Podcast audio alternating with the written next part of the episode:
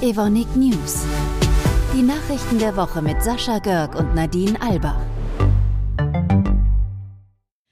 Hallo Sascha, ein frohes neues Jahr wünsche ich dir noch. Hi Nadine, ja danke und ebenfalls. Du, lass uns doch die erste Podcast-Sendung in 2024 mit einem der wichtigsten Treiber bei Evonik starten. Dann fällt meine Wahl auf die Innovation. Die spielt ja schließlich eine entscheidende Rolle für den Erfolg von Evonik.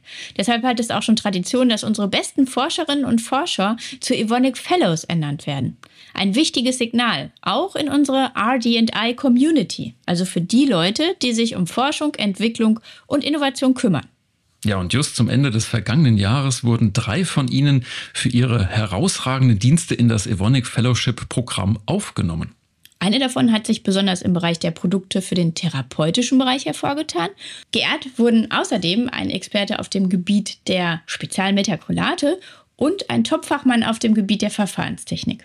Was glaubst du, warum es etwas Besonderes ist, in dieses Programm aufgenommen zu werden? Das erklärt uns jetzt unser Innovationsvorstand Harald Schwager. Innovation ist das Lebenselixier für Evonik. Die Fellows, unser Fellow-Programm, ist am Ende für Evonik und die ganze RDNI-Community das Leuchtturmprojekt, um die Bedeutung der Ergebnisse, die aus RDNI entstehen, ganz deutlich zu machen.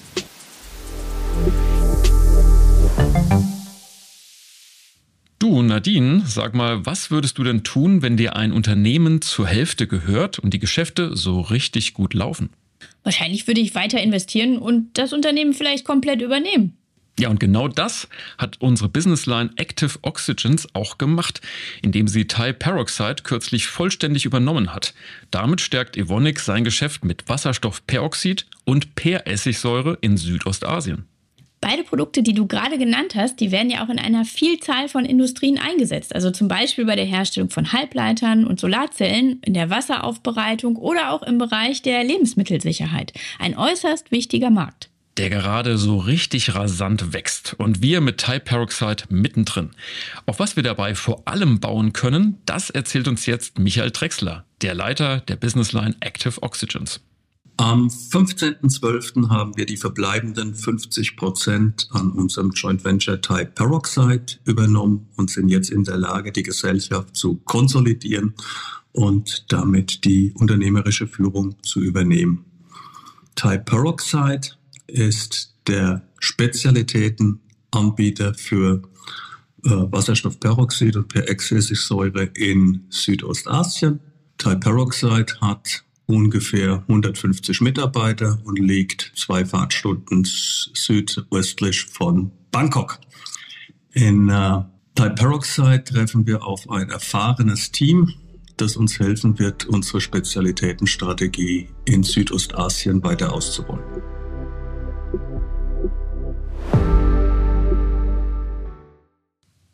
Christian Kuhlmann hat vor kurzem die Essener Tafel besucht und einen Spendencheck in Höhe von 20.000 Euro übergeben. Hintergrund war, dass Kuhlmann während des 50. Freundschaftsmahls St. Martin des Bauindustrieverbands NRW an einer Diskussionsrunde teilgenommen hat. Und eben bei dieser Veranstaltung, da gehört es zum guten Ton, dass die Baubranche und ihre Gäste für wohltätige Zwecke spenden. Diesmal 60.000 Euro. Und jeweils ein Drittel davon haben dann die Diskussionsteilnehmer bekommen, um eben karitative Projekte zu unterstützen, die sie sich selbst aussuchen konnten. Ja, und Kuhlmann hat sich für die Essener Tafel entschieden. Die versorgt wöchentlich insgesamt gut 16.000 Kinder, Jugendliche und Erwachsene mit Lebensmitteln. Warum er sich ausgerechnet für diese Hilfsorganisation ausgesucht hat, das erklärt er uns am besten gleich selbst. Bis zum nächsten Mittwoch. Wir hören uns. Ciao. Ciao. Der Termin, den ich da heute wahrgenommen habe, der hat mich sehr beeindruckt, weil ich gesehen habe, wie ehrenamtliche Helfer versuchen in unserer Gesellschaft, in unserer Stadt hier in Essen Not zu lindern und sich dafür bis an den Rand der körperlichen Erschöpfung einsetzen. Und ich habe gesehen, wie Menschen, indem sie zur Tafel gehen, ihre Würde nicht verlieren, weil sie wie Menschen behandelt werden.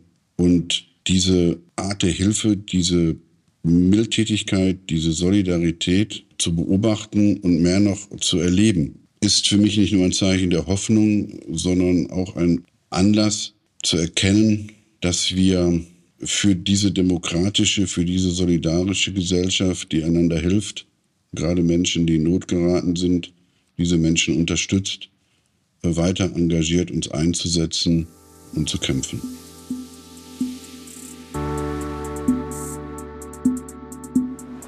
Evonik, Leading Beyond Chemistry.